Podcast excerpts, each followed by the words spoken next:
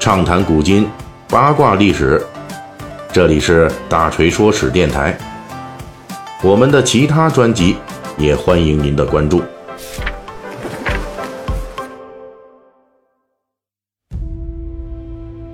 这几期的《三国演义》细节解密啊，我们就讲曹操，说他一开始呢在兖州啊混的还算不错，然后打这个徐州陶谦呢也是顺风顺水的。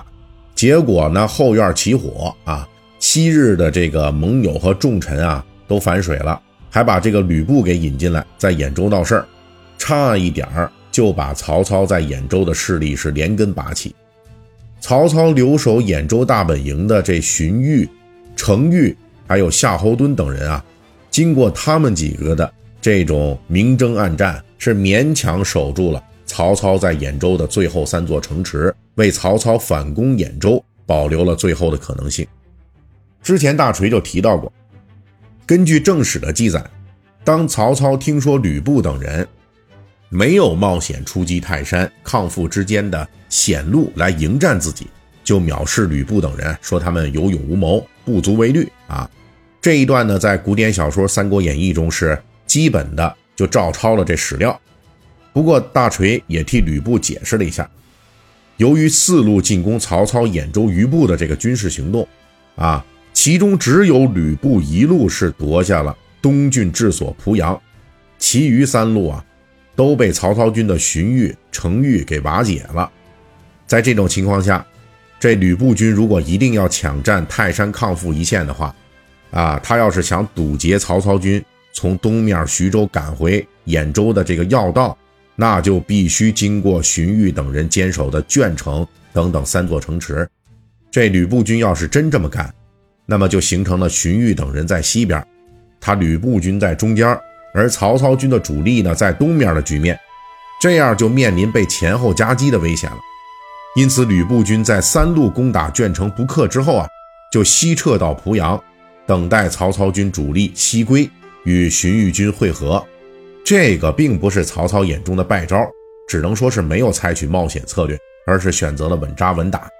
至于曹操认为吕布没有冒险，就说此人不足为患啊，与其说是对自己用兵的自信啊，倒不如说是为了稳住军心。吕布的兵州军到底能不能打？曹操军虽然这两年发展的顺风顺水的，实力增长很快，但是呢，他并没有真正领教过兵州军的战力。在这种情况下，曹操很快就要因为自己的大话而被啪啪打脸了。公元一百九十四年秋啊，曹操军赶到濮阳附近，首先向吕布军前哨发起进攻，吕布军立即反击。历史上著名的濮阳大战就此爆发。值得一提的是啊，小说《三国演义》在这段故事中啊，就直接借鉴了正史资料，只是做了那么一点的艺术夸张。基本可以说啊，作为历史上的濮阳大战，这《三国演义》里边的描述啊，可以是一个通俗本的这个参照啊。这个《三国演义》里边啊，吕布就带着八健将与曹操正面 PK。曹操的部将有夏侯惇、乐进啊，但是这两个呢不敌吕布带领的张辽和臧霸。曹操军第一轮野战就被吕布军给击败了，因此呢部队就后退三四十里，这与正史中记载的曹军第一轮作战不利是一致的。在《三国演义》里边，曹军战败之后啊，手下将领于禁就献计，认为吕布今日作战胜利之后，必然疏于防备。可以趁机偷袭吕布军濮阳以西四十里外的西寨，这也是符合《三国志》历史记录的。在这个第二轮夜袭吕布军营寨的这个战斗中啊，曹操军起初得手，但是在天亮之前，吕布援军就赶到了，正好堵住没来得及撤退的曹操啊。双方反复激战，从黎明是一直打到下午，在小说里边。曹操是四面冲突不出，眼看着吕布军就骑兵杀到了啊！曹操走投无路，大喊：“谁人救我？”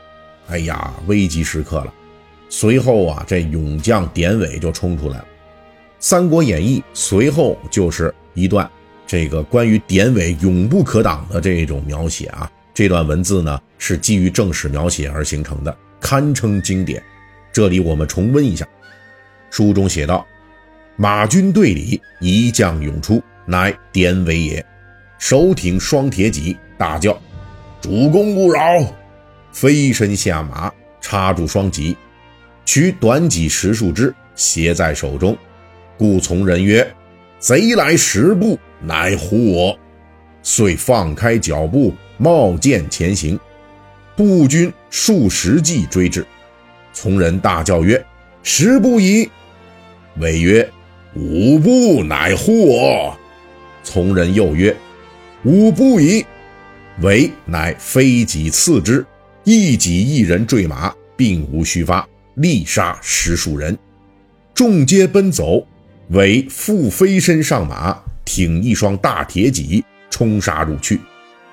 郝、曹、程、宋四将不能抵挡，各自逃去。典韦杀散敌军，救出曹操。这一段文字啊，罗贯中几乎是照搬了《三国志·典韦传》中的经典情节，并且加以艺术夸张。